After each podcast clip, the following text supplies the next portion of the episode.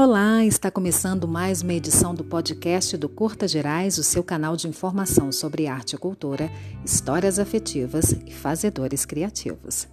Em clima de Dia dos Namorados, o podcast de hoje celebra o amor. Viva o amor de namorados, de amigos, de familiares, o amor em todas as formas e expressões. E o mais importante, verdadeiro amor, o amor próprio. O amor não é um relacionamento, o amor é um estado de espírito. Às vezes, mesmo amando alguém, saímos de cena e nos despedimos para que possamos nos reencontrar em nosso amor próprio. Compartilho aqui com vocês um texto sobre encontro e despedida e sobre amor próprio. Saber gostar é também deixar alguém gostar. Reciprocidade, respeito, carinho, atração, tesão e muito desejo.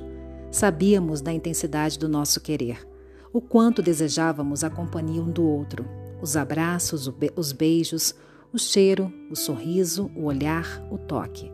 Tudo isso foi verdade, foi intenso e avassalador.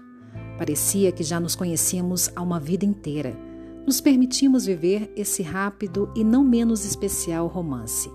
A ansiedade, a expectativa do próximo encontro, o friozinho na barriga a cada palavra de carinho enviada e recebida as conversas aumentavam ainda mais o desejo e a vontade de estarmos juntos novamente, de entender tudo aquilo que estava acontecendo entre nós.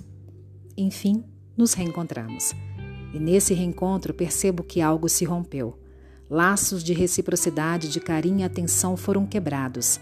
As poucas conversas eram fugazes e superficiais. Nos tornamos estranhos um para o outro. Sinto o afastamento gradativamente. Por mais que eu tente aproximar-me, demonstrar meu afeto e carinho, a indiferença me constrange.